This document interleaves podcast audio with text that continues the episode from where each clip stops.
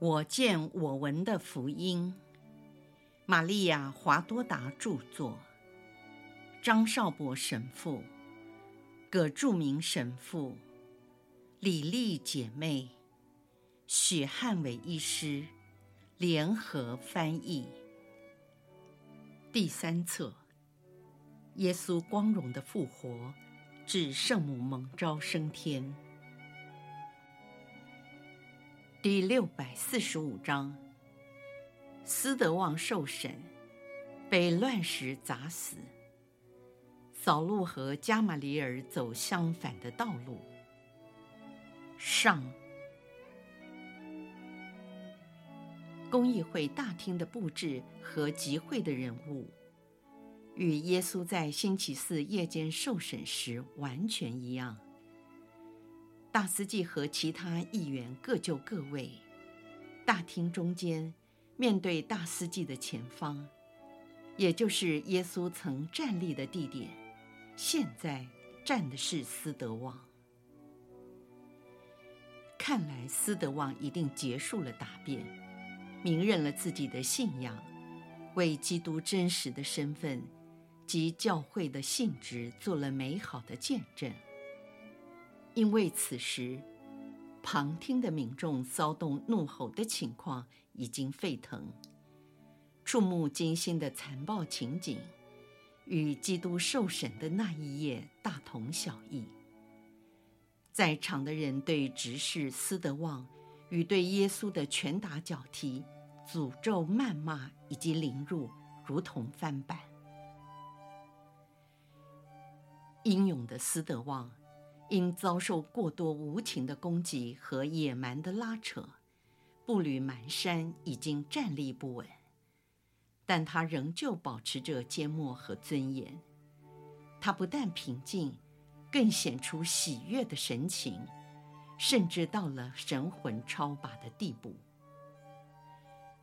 虽然他满脸唾污，鼻青脸肿，鼻孔流血，但对这一切的攻击，似乎已经失去了反应，他扬起那张充满灵感的面容，发亮的眼睛好像在微笑，定睛注视着只有他才能看得见的审视。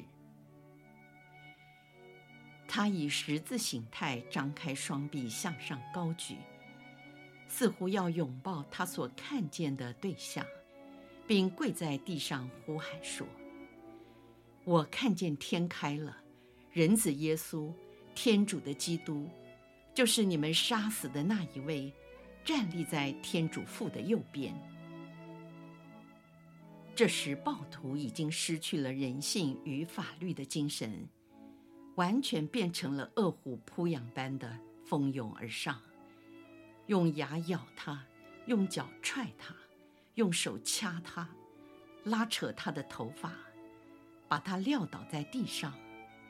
再狠狠地揪住他的头发，把他拽起来，再灌倒在地上，一连三次，用尽各种最残酷的方法伤害他。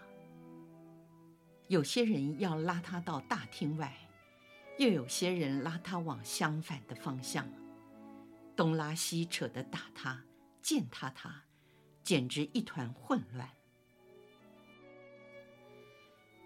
在这疯狂的人群中，出现一位年轻人，矮矮的个子，其貌不扬。他们叫他扫路，也是日后的保路，满脸的横肉和凶残，全写在脸上。加玛里尔站在大厅的一角，并未参与报信，也没有跟斯德旺或那些有权势的人说话。他对大厅里野蛮的行为和不公平的现象表示非常的厌恶。站在另一个角落的是尼科德摩，他和加玛里尔有着相同的表情，也没有参与审判和暴力，但他不时地观察加玛里尔，发现他脸部的表情已经说明了一切。当加玛里尔看到暴徒第三次揪住斯德旺的头发攻击时，他披上宽敞的斗篷，包裹着全身，向暴徒拉扯斯德旺的相反方向离去。他这个举动立刻引起了扫路的注意。他喊着：“老师，你要走了吗？”加玛里尔没有回答。扫路担心他没有听到，明白重复的喊：“老师，加玛里尔，你要回避今天的判决吗？”加玛里尔转过身来，神情严厉，他横眉怒目，冷漠厌恶地回答说：“是的。”清楚地表明了一切。扫路完全明白这个事所包含的意思，便离开了凶残的群众，跑去老师那里，然后叫住他：“老师，难道你不同意我们判处这人死刑吗？”加玛里尔没有看他，也不回答他。扫路坚持说：“那个人是双重的罪犯。”一方面，他严重违反了梅瑟的法律，也曾做过你的徒弟，后来还去跟随了那负了贝尔泽布的撒玛利亚人。注解：不信耶稣的犹太人如此称呼并侮辱耶稣。撒玛利亚人在这里的意思是异教徒。于是扫路质问说。难道你也是那个罪犯耶稣的门徒吗？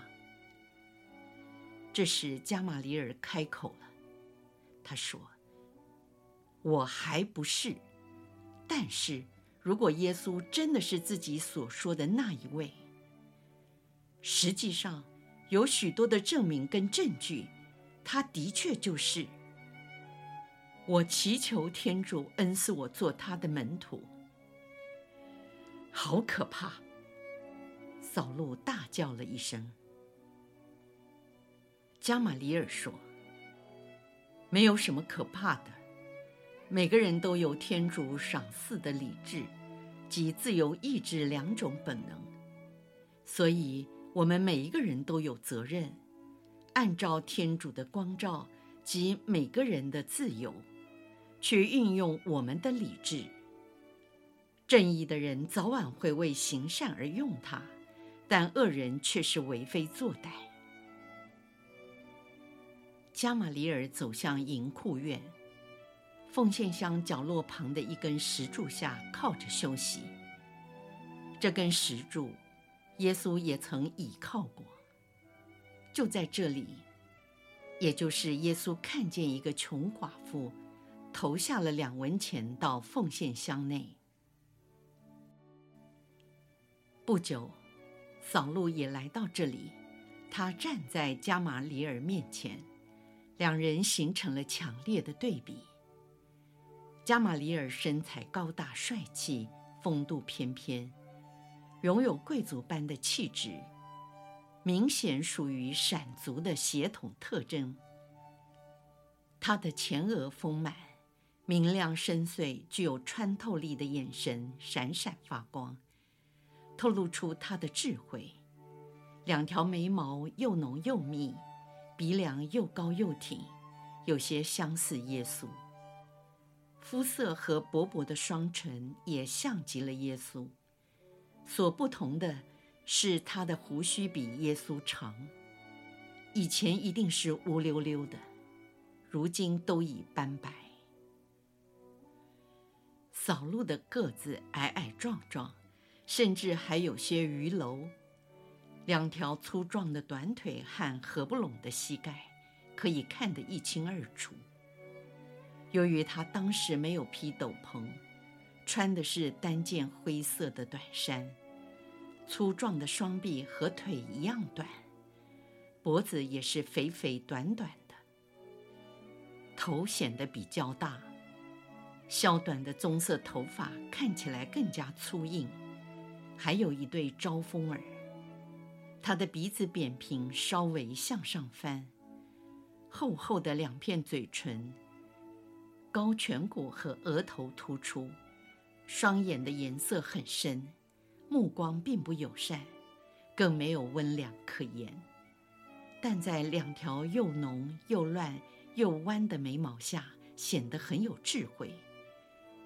短而刚硬的胡须又粗又密，也许是因为脖子太短的关系，所以看起来肩膀厚实而有些驼背。扫罗沉默了一段时间，但始终注视着加玛里尔，然后低声向他说了些话。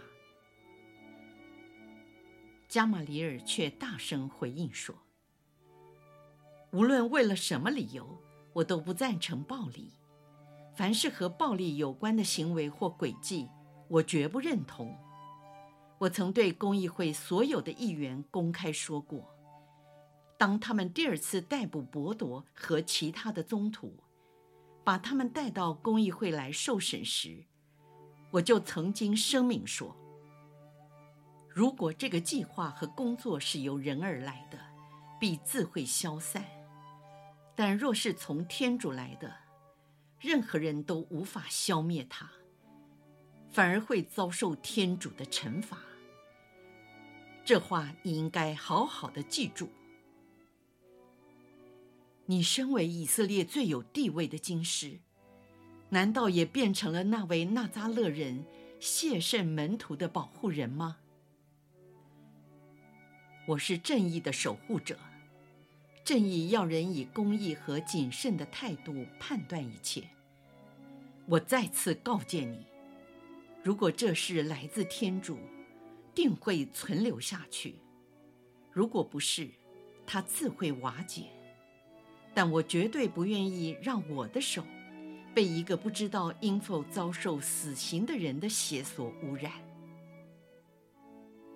你，你是法利赛党人。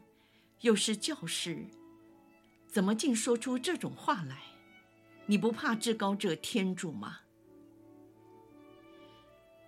我比你更敬畏至高者天主，但我在想，也还记得，当年你不过是个孩童，还不是法律之子，而我已经在圣殿中和当代最有学识的经师一起执教，也有其他的学者。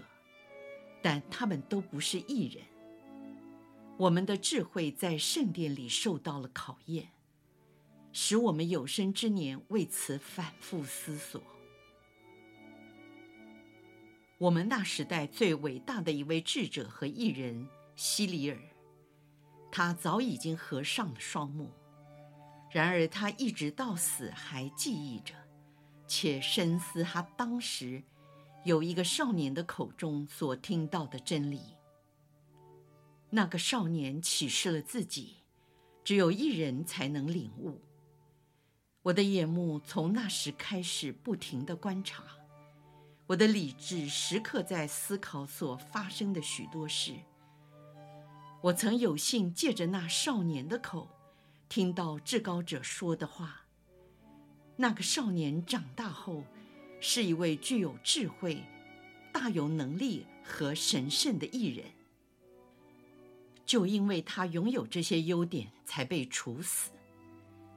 他那时说的话，多年以后，在达尼尔先知所预言的时期，完全的应验了。注解：那个少年，也就是十二岁的耶稣。加玛里尔继续说。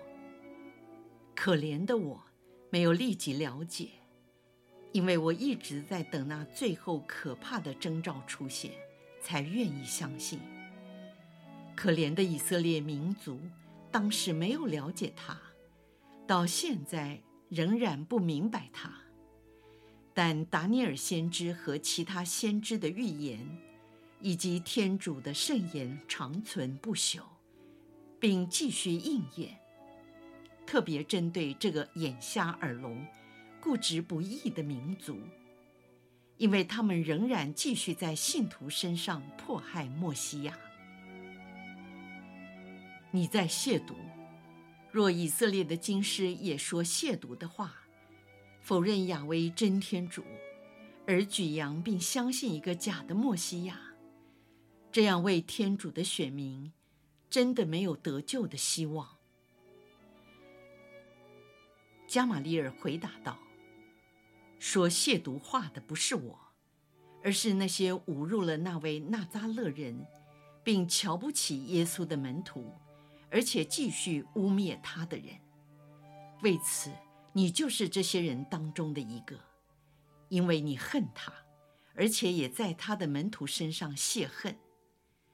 但是你刚才说了以色列这个民族已没有救了，是正确的，并不是因为有人进入了耶稣的羊群，而是因为以色列人谋杀了他。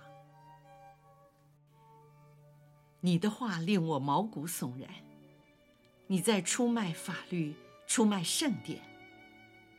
那么你就去公议会告发我好了，让我走上同一的命运，和这个即将被砸死的人一样。这样，你的任务就有一个成功的开端及结果。至于我，借由这个牺牲，我的罪将获得赦免。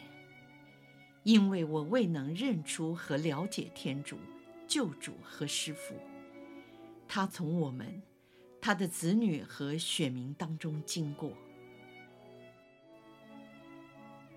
扫路愤怒地离去，返回公益会前的庭院，在那里暴民仍然在狂喊乱叫，继续他们攻击斯德旺的暴行。扫路走进庭院中的刽子手，他们正在等他。他同众人一起走出圣殿的庭院，然后出了城门外。沿途，他们继续对执事的凌辱和毒打以及奚落。那时，斯德旺已经精疲力尽，摇晃不定，走向执行死刑的地方。